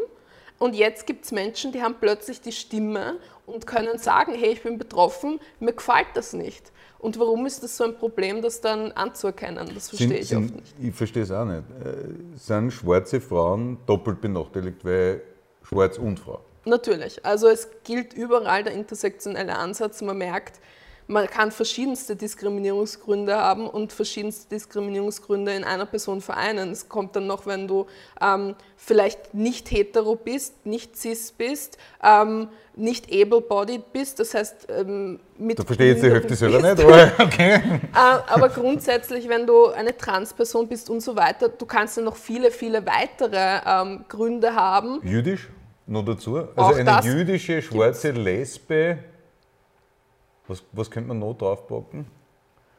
Vom Islam konvertiert, aber in Wahrheit Sebastian Kurzwähler. Also es gibt eben viele, viele Dinge, die man ineinander vereinen kann und dann noch mehr ein Problem hat, nämlich weil die Gesellschaft ein, einer Normalität nachgeht und einer Norm, die so überhaupt nicht existiert, aber gesellschaftlich so gesehen wird. Ähm, und da hat man dann einfach das Problem, dass man merkt, okay, vielleicht ist für die Leute, die irgendwie benachteiligt sind, in irgendeiner Form so von der Gesellschaft benachteiligt werden, weil sie sind es ja nicht, sie werden es ja nur, ähm, dass das vielleicht nicht so labernd ist im Leben. Wie, wie äh, ist denn das bei dir? Du hast ja Spannbauer. Ich meine, der Name ist Deutscher mit ER zum Schluss als meiner mit, mit Fussi. Ich bin irgendwo der Ungar oder Italiener, auf jeden Fall. Ja. kann jemand wie du jemals zu Österreich gehören? Provokant gefragt, die Angela Merkel hat gesagt, wir müssen uns die Frage stellen, kann jemand, wenn ein Araber, ein Türke, wer immer zu uns kommt, äh, akzeptieren wir den eigentlich jemals? Oder werden wir immer bei der ersten Begegnung die Vanessa fragen, wo kommst du denn eigentlich her? Dann mit dem Nachsatz, wenn man die Antwort gibt, Wien, na aber woher wirklich? Wirklich? Na aber ursprünglich. Na aber ursprünglich, ursprünglich die Wurzeln, ja, wo du denkst, wie weit musst du noch? Ja. Kannst nicht einfach fragen, warum bist du schwarz, weil das ist eigentlich das, was dich interessiert, aber du traust dich nicht fragen, also machst mit ursprünglich und wirklich herum. Ähm, Die ist halt so Merkel die Frage. sie ist erst in vierter Generation Deutsche oder in dritter, weil ihre Urgroßmutter oder Großmutter war noch Polen. Und niemand käme, auf die Idee zu sagen, na, die Merkel, die kann sich doch nicht integrieren, niemanden. die kommt aus... Niemanden. Niemanden. Bei Aber Schwarzen oder bei, bei, ist völlig wurscht, nimm heute einen, nimm irgendeinen einen zugewanderten, einen Austro-Chinesen, den du in eine Regierung setzt, schau dann, was bei der Alma Sadic passiert ist. Genau das. Und das stellt dann diese ganze Integrationsdebatte dann noch einmal in Frage, weil was bringt es da genau? Nämlich eigentlich nichts, weil sogar die Menschen, die in zweiter Generation hier leben, hier geboren worden sind, äh, vielleicht auch römisch-katholisch am Papier sind, vielleicht hier eben Muttersprache Deutsch, alles erfüllt So haben, Bildung, alles, Ja. ja. Uni, wurscht. Du gehst auf die Straße und du sollst trotzdem zurück nach Afrika oder bis der Scheiß N, weil es niemanden interessiert. Sie schauen dich einmal an und es ist schon eine Kategorie. Und es ist wichtig zu sagen, nein, nicht jede schwarze Person ist aus Afrika oder Afrikanerin. Oder dealt mit Drogen oder was auch Das immer. grundsätzlich, Ja, ja. das ist das Nächste. Heißt sozial schwach sein äh, und, und, und Anfeindungen angesetzt sein, au- ausgesetzt sein in der Kombination eigentlich immer, dass man weniger sichtbar ist in einer Gesellschaft, die Leute werden sich ja nicht noch vordrängen, wenn sie immer nur sozusagen Widerstand bekommen. Das wird schon gemacht. Also auch das Bild des Drogendealers ist ja eine Inszenierung und das ist eine Medieninszenierung gewesen, vor allem äh, von einer gewissen Zeitung, die wir alle gut kennen in Das den K-Wort 90ern. dürfen wir sagen.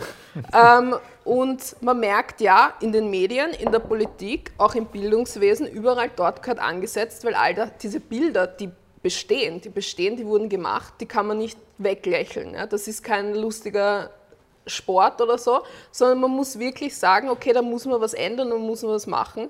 Und ich sehe keine Veränderung und keinen Veränderungswillen so wirklich, ähm, weil wir wissen eh, was die Politik immer wieder für Bilder neu erzeugt, dann wieder für andere Gruppen sozusagen. Ähm, und, und immer Gruppen definiert, wo man sagt, denen schreibt man jetzt was zu. Und genau das muss aufhören. Und das muss tatsächlich normal werden, dass man sagt, ja, es können schwarze Menschen und, und Menschen mit Kopftuch und so weiter in allen Positionen alles sein, alles machen. Ähm, auch einmal die Welt erklären, ganz kurz. Warum sollen immer nur weiße Menschen die Welt erklären und Experten sein und Expertinnen? Aber man merkt trotzdem, es ist ja grundsätzlich ein intersektionales Problem. Also es ist trotzdem auch noch, okay, noch einmal die Männer, dann noch einmal ähm, mehr Macht im System. Aber vielleicht rennt da eher ein geheimes Programm der Regierung, weil wenn ich mir die Kolleginnen Aschbacher, Raab und so weiter anschaue, ist das eher Werbung dafür, keine weißen Frauen mehr in der Regierung zu schicken. Also insofern, Kann man so sehen. Ja, es ist ein bisschen problematisch grundsätzlich, was da passiert, aber nehme ich jetzt Männer auch nicht aus, Ja. dass etwas eh, aber dann hätte die Falsch nicht so rennt. passt. Ne? Ja. Also insofern. Aber Ähm, grundsätzlich was man, Was könnte man machen? Also was testen machen, wenn ich da jetzt die, die, die Macht gibt, sozusagen eine Maßnahme, die, die man sofort machen müsste, um für mehr Toleranz und mehr normal sein, weil anders kann ich es nicht bezeichnen, weil es ist für mich nicht normal, dass ich andere Leute mache. Was müsste die Politik liefern? Es hat einmal einer, ähm, ein Bekannter von mir gesagt, dass wir eigentlich alle eine Gruppentherapie brauchen, grundsätzlich. Ja. Und ich glaube, das, ist- das stimmt. Man muss einmal Leute reinsetzen und sagen, beschäftigt euch mal kurz mit euch selber, nämlich weiße Menschen vor allem, und die Privilegien sehen und sehen, okay, was macht mich aus? Ich bin auch nicht nur ein Individuum, weil das ist nämlich oft das, dass der Manfred und der Thomas und der Kurt und, und die Magdalena glauben, sie sind alles Individuen, aber bei den anderen wird immer, na, das sind die schwarzen Menschen, na, das sind die Muslime, na, das sind die und die und die, die werden immer zusammengefasst, aber die dürfen Individuen sein. Das darf nicht passieren. Man muss schon sich denken, okay, was machen wir weiß, was machen weiße Menschen als Gruppe?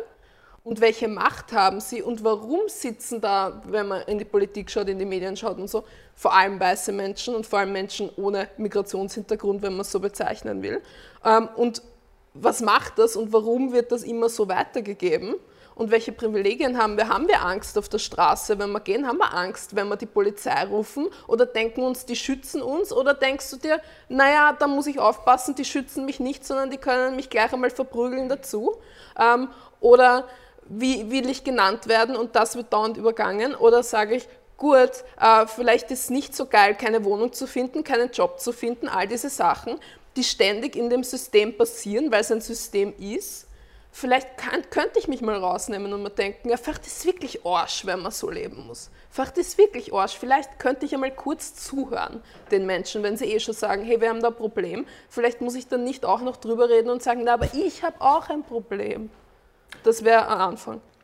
Großartig. Ähm, ich kann nur sagen, ich glaube, also in mir werden die, die, wird die schwarze Community immer einen, einen, einen wahnsinnigen Fürsprecher haben, so wie alle anderen Communities, die Verfolgung oder, oder Diskriminierung ausgesetzt sind, genauso.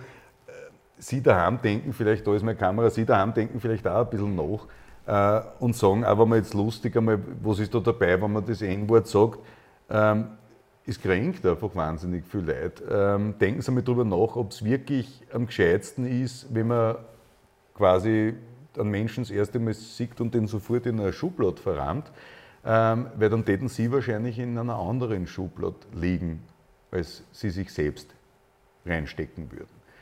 Ähm, ich wünsche dir alles Gute. Du bist der, darf man sagen, leibende Alte, darf man sagen. Darf das geht sich aus. Gut, leibende Alte. Ähm, du musst jetzt schnell nach Wien. Ähm, kriegst als Chauffeur sogar den Michel Reimann. Ich meine, das ist ein Wahnsinn. Ja, er wird jetzt ein Blut büßen. Jetzt erklärst du ihm ein bisschen, was er falsch macht, was er richtig macht. Und äh, ja, wir machen jetzt weiter mit einer Kollegin, die du auch kennst, die jetzt äh, übers Internet zu uns kommt, weil es nämlich Probe hat in der Staatsoper, die Rebecca Horner. Und dann beleuchten wir das noch einmal. Äh, von einer gut. anderen Seite. Gehört viel mehr gemacht. Ja, werde ich tun. Ich verspreche dir. Danke fürs Kommen. Dankeschön. Danke. Nach der großartigen Vanessa Spannbauer haben wir jetzt eine weitere großartige Frau bei uns, zugeschaltet aus Wien. Sie ist eine der führenden Balletttänzerinnen des Planeten, hat quasi Preise gewonnen, wie sie sonst nur die größten Europas gewinnen. Ähm, die meisten von Ihnen, also vor allem die Älteren, die jetzt eh schon schlafen, äh, kennen sie aus früheren Filmen, war ein Kinderstar auch. Heute ist sie vor allem als Ballettstar bekannt. Ähm, und die unterhalten wir jetzt mit ihr und äh, ja, Sie sind halt auch dabei. Ne? Rebecca Horner ist bei uns. Hallo Rebecca. Danke, dass du Zeit hast, weil du musst ja schon wieder zur Probe. Ähm, du hast gepostet äh, auf Facebook, äh, dass du dich bei einer Initiative beteiligst, die auch gegen Rassismus auftritt. Was machst du da? Worum geht es da? Da geht es darum, dass ähm, nach wie vor Leute ähm, diskriminiert werden, ähm, öffentlich gedemütigt, beschimpft, beleidigt in, in jeder Form. Also äh, Hass gegen Frauen geschürt wird und das eben öffentlich und einfach dieses, dieses, diese unglaubliche Gewaltbereitschaft, die, die da im Netz zu finden ist, nicht nur im Netz, aber ja, vordergründig jetzt bei dieser Initiative im, im Netz zu finden ist, dass das einfach aufhören muss, dass da eine Bewegung dagegen passiert, weil das, das muss aufhören. Das geht nicht. Die Vanessa hat uns gerade erzählt, das ist ja eine Frage des Systems und es ist seit Jahrhunderten eigentlich so, dass Schwarze oder überhaupt alle anderen außer Weißen sozusagen unterdrückt werden. Ähm, wir glauben ja, wir sind auf einer Insel der Seligen in Österreich. Sind wir das? Ähm, naja, also ich, ich kann nur sagen, es ist, ähm, es ist ja in, in Österreich ist das irgendwie so ein, ein Tabu, habe ich das Gefühl. Also diese, diese Geschichte mit, mit, mit Schwarzen und, und ähm, Leuten anderer Herkunft, das ist, das ist ein Tabu insofern, als eigentlich keiner öffentlich jetzt wirklich so ähm, was dagegen sagt oder gegen die Leute sagt, aber eben dieser Alltagsrassismus ununterbrochen stattfindet, so schleichend, ähm, in, in ganz unangenehmer Art und Weise, so wie jeder, der nicht, nicht weiß ist und, und vielleicht gebrochen Deutsch spricht, das wahrscheinlich schon erlebt hat. Ähm, das muss gar keine, das muss gar keine, keine äh, direkte, brutale Beleidigung sein, aber eben schleichend, so durch die Blume gesagt, Herrst bist der Trottel oder sowas. Und das ist, ähm, ja, das kann nicht sein. Und das, also das ist das, was ich in, in Österreich so äh, schon wahrnehme. Wie gehen da Schwarze damit um in ihren Familien? Ist man dann automatisch vorsichtiger? Also es ist ja eine Einschränkung des Lebens letztlich, stelle ich mir vor, wenn man immer damit rechnen muss, nur dafür angegriffen zu werden, weil man halt so ausschaut, wie man ausschaut. Richtig, also ich habe schon festgestellt, dass, ähm, dass die, es gibt Grüppchenbildungen, so wie das halt immer ist, wenn man anders ausschaut und, oder, oder von woanders ist, dann sucht man sich die Leute, die auch anders ausschauen oder ja, ähm, ist, ist ein natürliches Verhalten, denke ich mir. Ähm, gleichzeitig ist das ein Problem, weil dadurch isoliert man sich ja wieder. Also es ist ein, auf der einen Seite ist, ist dann ein Integrieren findet dann schwieriger statt, weil man sich eben selbst isoliert. Und ähm, auf der anderen Seite wird, der, wird das Unverständnis von, von der Gegenseite noch größer. Weil ja, na schau, da sitzen sie schon wieder in einer Gruppe oder sowas und, und die sind ja asozial und solche Sachen. Das, ich glaube, das ist ganz schwierig. Es ist ein sehr heikles Thema, weil ich glaube, es ist, es muss von beiden Seiten muss was passieren. Also es, es darf, man kann natürlich sagen, na ja, die, die Weißen, sage ich jetzt mal unter Anführungszeichen, die sollen sich nicht so benehmen, weil das ist einfach, äh, das ist absolutes Fehlverhalten. So kann man mit Leuten nicht umgehen. Nur weil man, weil man weiß ist, kann man nicht beschließen, man, man ist mehr wert als Leute, die eine andere Sprache sprechen oder ähm, eine dunkle Hautfarbe haben. Ähm, ja, und, und auf der anderen Seite, glaube ich, muss von, von der Seite der, der Immigranten ähm, egal woher sie jetzt kommen, egal wie sie ausschauen, egal welche Sprache sie sprechen, ähm, muss auch, ja, die, die, die, sollen, die sollen ruhig auch zeigen, dass sie dazugehören wollen.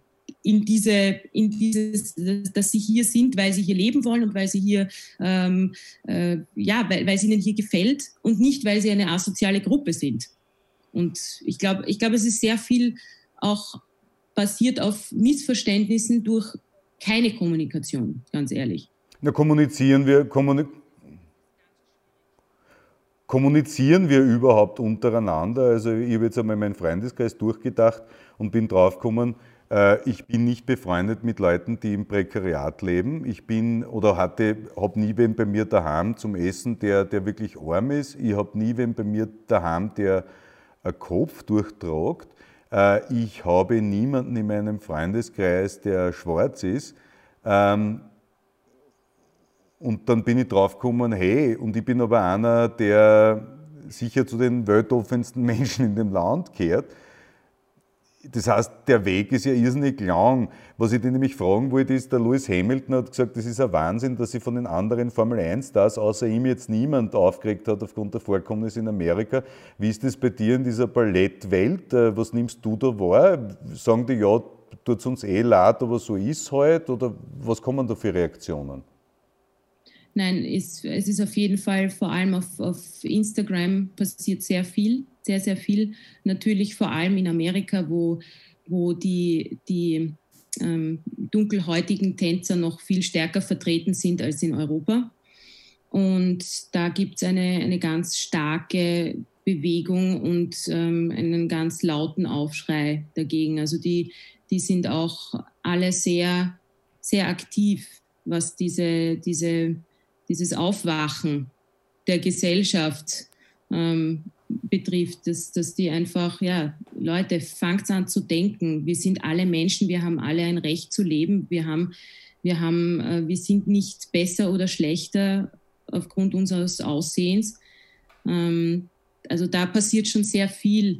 In, in Europa natürlich auch, aber wie gesagt, da ist die, da, da ist die, die Anzahl der schwarzen Tänzer ist viel geringer. Und da Wie viele, wie viele gibt es bei, bei dir im, im, im Ballett? Bist du die Einzige? Im, nein, ich bin mit noch einer, noch einer zweiten, sind wir zwei die einzigen. Und die wird aber ab nächster Saison eh auch wieder weg sein. Ähm, die ist auch sehr laut auf Instagram. Die ist auch sehr aktiv beteiligt und bemüht sich irgendwie was, äh, ja, die, die Leute darüber aufzuklären, dass sich Sachen ändern müssen und dass, dass ein Umdenken passieren muss. Und ähm, ja, ich glaube, es ist, es ist ähm, bei, uns, bei uns im Ensemble, ja, wir sind, wir sind nur zu zweit. Das ist kein Problem. Aber trotzdem in, in Österreich glaube ich, dass, dass Leute sich trotzdem immer wieder gerne, ähm, auch wenn es nur, nur in den Köpfen passiert, dass die, dass die solche Sachen denken wie, naja, die, die Quotenneger, die gehören halt auch dazu. Und das ist, abgesehen davon, dass es unglaublich rassistisch ist und diskriminierend, ist das, ähm, trifft das uns als Künstler wahnsinnig, weil wir uns genauso wie alle anderen unseren Weg hart erkämpft haben und ähm, wir nie darüber nachgedacht haben, naja, dann gehen wir jetzt einmal in ein Land, wo lauter Weiße in einer Ballettkompanie sind und wenn wir gut genug sind, dann werden wir genommen und wenn nicht, dann trotzdem, weil sie brauchen ja den Quotenneger. Also solche Sachen.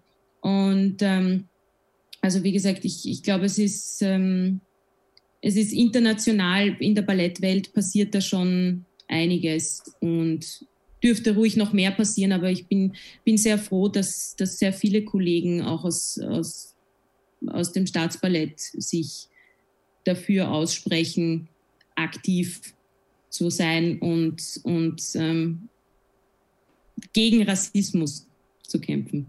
Ist es äh, für diese jetzt gerade nicht einfach? Wir haben Corona, das schränkt ja auch deine Arbeitsmöglichkeiten massiv ein, nehme ich einmal an. Ne? Nicht nur, dass dein Handy gerade klingelt. Richtig. Ähm, ich ich sitze gerade in meinem Turnzimmer. da bin ich wirklich sehr froh. Das habe ich mir vor, einem, vor eineinhalb Jahren habe ich mir das zum Geburtstag gewünscht. Und ich bin jetzt wirklich sehr froh, dass ich das habe, äh, weil das, das hat es mir möglich gemacht, so gut wie es geht, fit zu bleiben in den, in den vielen Wochen. Und ähm, ja, natürlich, es ist es ist was anderes, wenn man im Ballettsaal steht oder, oder in seinem Turnzimmer, in seinem Wohnzimmer, auf einem harten Boden oder auf einer Matte. Es ist einfach nicht das Gleiche. Und man, man ist jetzt sehr froh, dass, dass wir wieder tageweise in die Staatsoper zum Trainieren gehen dürfen und dass wir, dass wir das wieder voll auskosten. Das ist so, wow, das ist wieder, da sind wir wieder in unserer Welt. Das ist wunderschön. Abgesehen davon, dass man wenn man zu Hause ist und gerade mit Kindern, man ist ja ununterbrochen abgelenkt. Also man, man lässt sich ja von, von allem und jedem lässt man sich ununterbrochen ablenken und es tut auch gut, in die Oper zu gehen für eineinhalb Stunden, um wieder eineinhalb Stunden für sich selbst zu haben. Wann kann ich dich großartigen, wann kann ich dich großartigen Sonnenschein das nächste Mal auf der Bühne sehen? Ja, ich hoffe dann im, im September, spätestens im Oktober. Aber davor ist noch geplant, dass wir einen, einen Livestream, wir haben ja normalerweise Ende Juni immer unsere große Nureyev-Gala, die aufgrund von Corona natürlich nicht stattfinden kann in diesem Sinne. Und ähm, damit aber trotzdem etwas stattfindet und unser Direktor ja jetzt nach zehn Jahren dann das Land verlässt und wir einen neuen Chef bekommen, ähm, damit ihm nicht sein Abschied total abhanden kommt und, und auch den vielen Leuten, die, die auch Kompanie wechseln, die dann gehen werden und uns allen anderen natürlich auch, ähm, wollen wir gerne einen Livestream bringen Ende Juni und ähm, das soll eine Stunde dauern mit einem zusammengewürfelten Programm. Da möchte ich auch gerne mit dabei sein. Also das wäre, das wäre die Nächste Option, das ist natürlich nicht das ultimative Theatererlebnis, das man dann hat, aber das ist so zumindest ein, ein kleiner Seelentrost.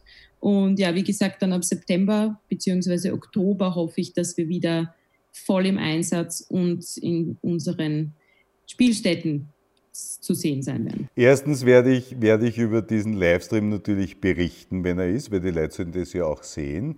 Zweitens äh, freue ich mich wahnsinnig, wenn der Corona-Scheiß vorbei ist und ich wieder in die Stadt super gehen kann.